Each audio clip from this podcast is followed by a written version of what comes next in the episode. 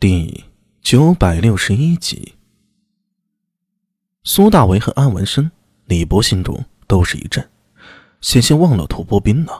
他们来的好快呀！不对，他们来这里到底要做什么的？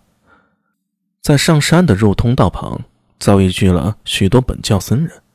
之前白眉老僧见耶稣上来，脸上闪过一抹犹豫之色，张嘴。用拗口的象雄语向耶稣说了一长串，耶稣点了点头，以同样的语言回复了他。小苏，他说什么呢？他跟我说，吐蕃国相罗东赞到了，一会儿要上来参拜神庙里供奉的心扰弥奥如来佛祖。他们说让我不要慌张，会护好我们周全。说完，耶稣脸上难掩失望之色。他原本以为是阿娘来了，结果阿娘没来，来了吐蕃国相。对他来说，别说罗东赞了，哪怕是松赞干布夫神，也提不起一丝的兴趣。一名本教僧人在白眉老僧的命令下，走到聂苏和苏大伟他们面前，低声说了几句。他让我们跟着他，让我们到庙中殿内避一下。聂苏翻译道：“他有天赋之能。”对这吐蕃语和象雄语也毫无障碍。安文生在一旁摸着下巴，感慨道：“早知道，还不如一直在山洞里，我也好继续端详。哎，等骆驼站走了，再继续看你的石头，不然也没法安心呢。”苏大为说了一句。众人随着那年轻僧人踏足本教大殿，进去的第一眼，苏大为脚步一滞。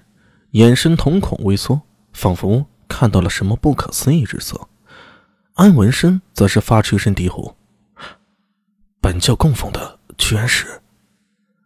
李波和聂苏不明所以，疑惑的看向两人，却见苏大伟和安文生眼神交汇，好像打哑谜似的，点了点头：“不会错，确实是。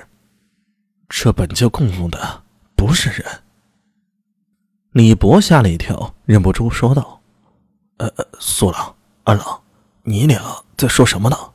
这殿上供的不是佛吗？哦，你们说供的是佛，不是人？不是啊。”安文生向他摇摇头：“你可知事有诡异？”呃，诡异。李博脸上闪过吃惊。苏大卫扭头看向大殿。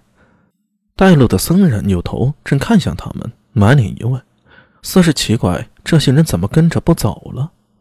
苏大伟的视线越过他，投向大殿正中，好似后世佛家大雄宝殿的主殿正中供的一般，都是教内正神。在此殿中正中的位置，供的是他们口中所称的心扰弥沃佛祖像，而佛像两边立着许许多多大大小小的雕像。粗略一看呢，怕不有上百尊，密密的镶在石壁之上。寺庙本就依山而建，这些石像也是因地制宜，用山石雕成，就像是嵌在岩壁中一样。但令苏大为和安文生吃惊的不是这一点，而是从心扰弥沃佛祖开始，左手边白衣女神像，右手则是一团面目笼罩在黑色里的内圆石像。看身形倒是像特洛巴人，头大身小。排在第三的是一尊石猿，却像是人一样手捧竹简。